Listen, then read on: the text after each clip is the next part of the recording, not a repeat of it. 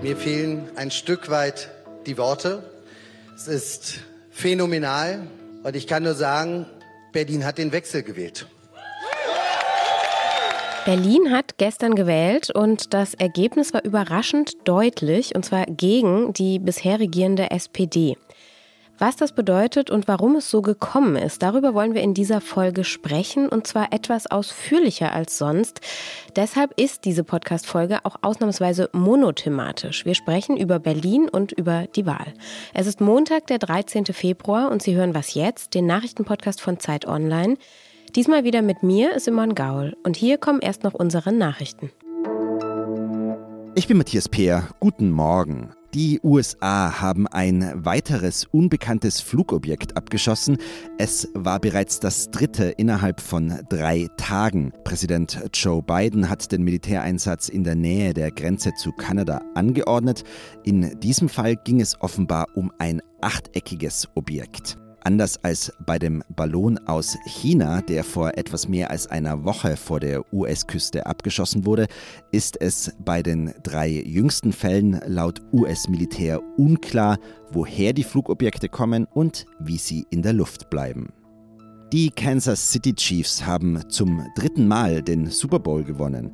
Das Team um Star Quarterback Patrick Mahomes hat sich im Finale um den Titel der National Football League mit 38 zu 35 gegen die Philadelphia Eagles durchgesetzt. Die Chiefs haben dabei einen zwischenzeitlichen Rückstand von 10 Punkten aufholen können und haben dann die entscheidenden drei Punkte per Field Goal kurz vor Schluss erzielt. Redaktionsschluss für diesen Podcast ist 5 Uhr. Das bedeutet, dass wir heute an einem Punkt sind, wo wir ganz klar sagen müssen, die CDU ist offensichtlich stärkste Kraft geworden. Das müssen wir anerkennen. Und das bedeutet, dass wir auf der anderen Seite schauen müssen, was, was heißt das für uns. So klang gestern Abend eine sehr enttäuschte Franziska Giffey, die bisherige regierende Bürgermeisterin von Berlin. Denn diesmal kam es bei der nachgeholten Senatswahl in Berlin zwar nicht zu größeren Pannen, für die SPD war dafür aber dieses Ergebnis, kann man sagen, eine einzige Panne oder ein Debakel. Die SPD bekam das schlechteste Berliner Ergebnis seit dem Zweiten Weltkrieg, nur etwa 18,5 Prozent, ziemlich gleich auf mit den Grünen. Die bleiben hingegen relativ stabil im Vergleich zu 2021. Die CDU aber mit ihrem Spitzenkandidat Kai Wegner, den haben wir ganz am Anfang dieses Podcasts mal kurz gehört, die CDU bekam 28 Prozent und das sind 10 Prozentpunkte mehr als bei der vergangenen Wahl. Und da kann man dann schon sagen, die Berlinerinnen und Berliner haben ihre SPD geführte Regierung ja abgewählt. Darüber spreche ich jetzt mit meinem Kollegen Fabian Reinbold. Er leitet unser Innenpolitikressort. Hi Fabian. Hallo Simon so ein bisschen hatte sich in den Umfragen das ja schon abgezeichnet, dass die CDU tatsächlich vorne liegen könnte. Trotzdem, hattest du so ein klares Ergebnis erwartet? Äh, nein, habe ich nicht, ganz ehrlich gesagt. Ähm, und haben auch viele in der Berliner Politik nicht. Also die Tendenz, genau richtig, die hat sich abgezeichnet. Es war zu erwarten, dass die CDU vorne liegt. Aber zum Beispiel die SPD, die hat äh, schon doch noch gehofft, dass sie irgendwie in Schlagdistanz zu den Christdemokraten landet. Also vielleicht zwei Prozentpunkte nur dahinter. Und dass es jetzt so gekommen ist, also dass die CDU mit zehn Prozentpunkten wirklich vorn liegt, ähm, das ist eine Überraschung. Ist das jetzt das Ende der rot-grün-roten Regierung? Tja, da gibt es äh, verschiedene Betrachtungsweisen für. Also mathematisch nicht und demokratietheoretisch auch nicht. Denn es ist natürlich, es ist möglich, dass auch eine zweitstärkste Kraft und nicht die stärkste Kraft eine Regierung bildet. Aber politisch, da wäre ich mir nicht so sicher, denn wie gesagt, es ist was anderes, als ob man als SPD oder Grüne zwei, drei Prozentpunkte hinter dem Sieger liegt oder jetzt zehn. Also das ist schon schwierig. Ich würde nicht mein Geld darauf verwetten, dass es in dieser Konstellation weitergeht. Kai Wegner, der Wahlkampfsieger, hat seinen Regierungsanspruch ja auch schon sehr deutlich gemacht. Und wir wollen eine erfolgreiche Berlin-Koalition anführen, liebe Freunde. Und dafür werden wir in den nächsten Tagen Gespräche führen. Bettina Jarasch zum Beispiel, die Spitzenkandidatin der Grünen, hat zwar im Vorfeld immer gesagt, sie will lieber mit SPD und Linken weiter regieren, äh, aber trotzdem will sie dieses Gesprächsangebot von Kai Wegner annehmen. Kann es denn sein, dass wirklich ein CDU-Mann regierender Bürgermeister in Berlin werden wird? Klingt erstmal verrückt, ist aber möglich, würde ich sagen. Also natürlich hat er auch nicht die allerbeste Position, denn er ist mit seiner Partei doch schon ziemlich stark isoliert hier sozusagen im politischen System in Berlin. Da hat auch nochmal, glaube ich, der, der Wahlkampf nach den Silvesterkrawallen seinen Beitrag dazu geleistet. Ähm, da hat die CDU schon einen harten Ton äh, angeschlagen, der hier bei potenziellen Koalitionspartnern nicht gut ankommt. Aber er ist der klare Wahlsieger und als klarer Wahlsieger gehört es sich auch, dass man die Optionen auslotet und was ihm wirklich zu Pass kommt, er hat laut jetzigem Stand zwei Optionen. Er kann schwarz-rot machen oder schwarz-grün und ich glaube, diese Doppeloption, das stärkt seine Position schon, trotz seiner schwierigen Ausgangslage. Lass uns noch mal einen Blick auf den Bund werfen. Jede Landtagswahl hat ja auch Auswirkungen auf das Gesamtgefüge bei uns im Land. Wie ist das jetzt bei dieser Wahl hier in Berlin?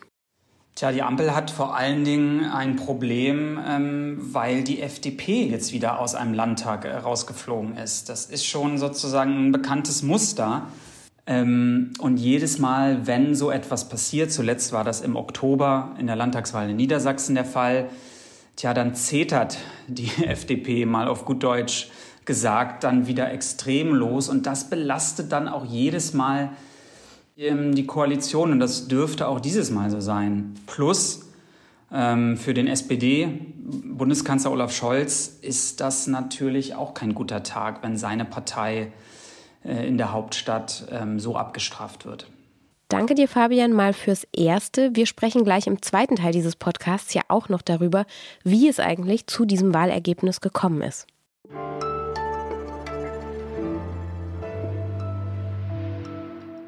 Und sonst so? Wenn schon eine monothematische Berlin-Folge, dann auch richtig, habe ich mir gedacht. Und daher bleiben wir auch an dieser Stelle in der Hauptstadt. Es geht um einen kleinen Ausblick. Kennen Sie diese Melodie?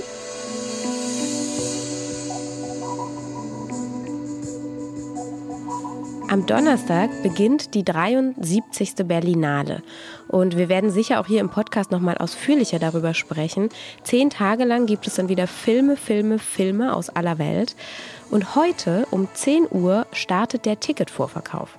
Wenn Sie also in der Stadt sind, für die meisten Vorstellungen werden die Tickets jeweils drei Tage vor der Vorstellung zum Verkauf freigegeben. Also heute gibt es jetzt die Tickets für Donnerstag. Und falls Sie nicht in Berlin sind, vielleicht haben Sie ja trotzdem Lust, mal wieder ins Kino zu gehen. Ich finde, es gibt keinen schöneren Ort, um Filme zu sehen und sich in fremde Welten und spannende Geschichten reinzuträumen.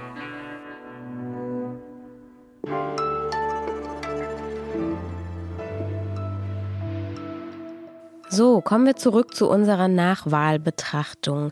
Im zweiten Teil wollen wir jetzt nochmal genauer auf die Ursachen für dieses Wahlergebnis schauen.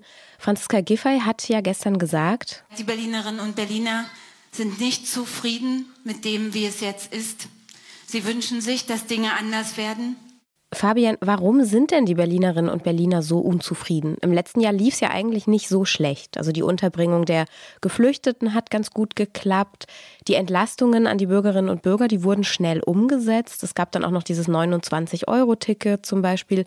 Also wofür wurde denn die SPD jetzt so sehr abgestraft? Ja, schlimm waren die letzten 20 Jahre, kann man so sagen, unter SPD-Regentschaft hier in Berlin.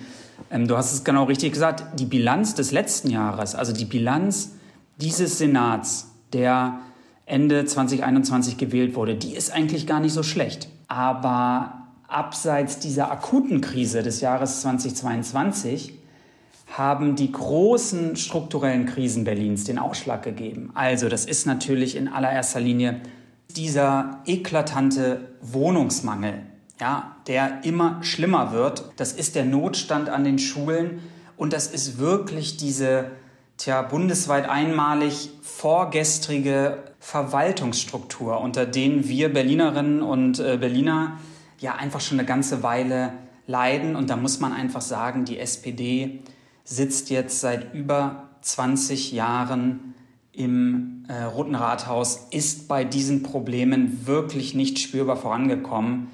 Und dafür hat sie am Sonntag die Quittung bekommen. Ja, aber diese Gesamtsituation, die war ja schon 2021 genauso miserabel. Also warum denn dann genau jetzt? Ja, das stimmt. Die Berlinerinnen und Berliner sind ja auch Kummer gewöhnt. Also ich glaube, die haben auch ähm, viele Sachen, die hier nicht funktionieren, lange ertragen.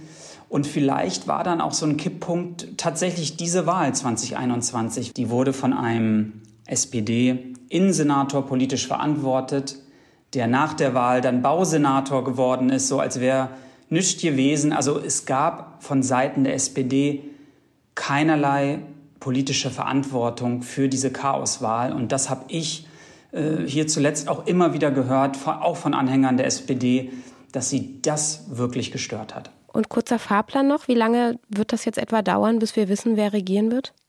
Ich glaube, es haben einige Player in der Berliner Politik jetzt erstmal was zu verdauen. Und jetzt werden die Gespräche beginnen in allen möglichen Konstellationen. Aber wann dann wirklich mit einer Vorentscheidung zu rechnen ist, das kann ich Stand jetzt wirklich nicht vorhersehen. Danke dir, lieber Fabian. Danke dir. Das war unsere Was jetzt Folge am Montagmorgen, heute zur Berlin-Wahl. Am Nachmittag bringt sie dann, wenn Sie mögen, mein Kollege Roland Jodin natürlich wieder auf den neuesten Stand, auch was noch sonst so passiert in der Welt. Schreiben Sie uns gern, wenn Sie Fragen, Kritik oder Anmerkungen haben. Wir freuen uns wie immer über Ihr Feedback und die E-Mail-Adresse, die kennen Sie ja, wasjetzt.zeit.de. Danke fürs Zuhören und einen guten Start in die Woche. Tschüss. Ein paar Leute haben wohl keinen Rückumschlag für die Briefwahlunterlagen bekommen. Ein Wahllokalleiter hat wohl verschlafen und bei einer Wahlurne klemmte ein Schloss. Also ein paar Pannen gab es dann doch, aber die gibt es bei jeder Wahl.